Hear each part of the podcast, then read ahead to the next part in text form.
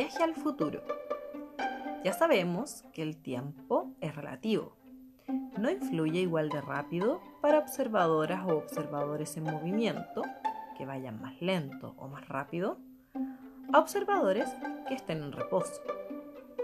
Este hecho se ha comprobado utilizando dos relojes atómicos idénticos. Un reloj lo dejamos en la Tierra y el otro lo subimos a un avión supersónico que dará la vuelta al planeta. Al aterrizar, comprobaremos que el reloj se ha detenido volando y ha retrasado unas milésimas de segundo con respecto al reloj que estaba en reposo. Cuanto más rápido vamos, más lento transcurre el tiempo.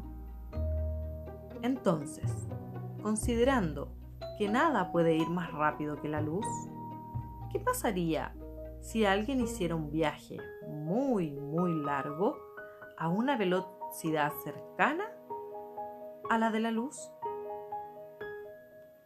Veamos un ejemplo. Alicia quiere hacer un viaje a la estrella más cercana próxima a la Tierra. Próxima Centauri. Próxima Centauri pertenece al sistema Alpha Centauri y es la estrella más cercana a la Tierra. Además, es un tipo de estrella llamada enana roja. Esta está a unos 4,22 años luz de distancia.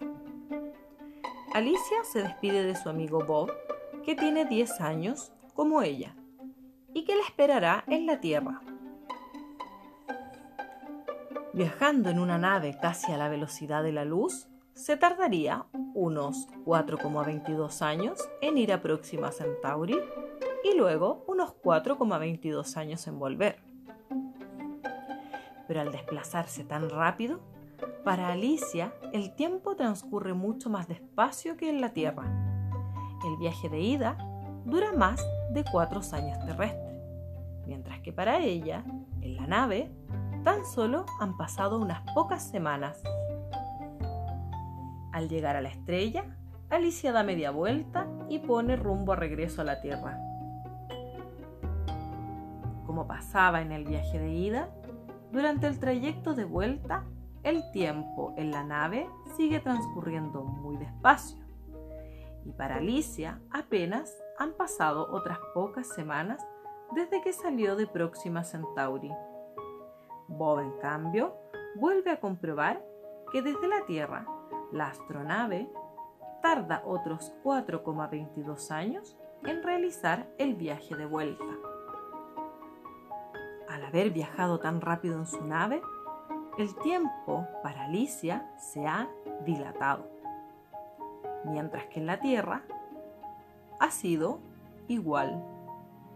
Lo que para ella han sido unas semanas de viaje, para Bob se han convertido en 8,5 largos años.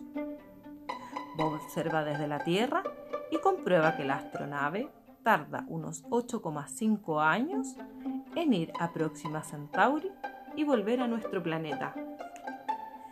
Cuando baja de la nave Alicia casi no puede reconocer a Bob. Está hecho un hombretón a punto de cumplir 19 años mientras que ella sigue siendo una niña de 10 años.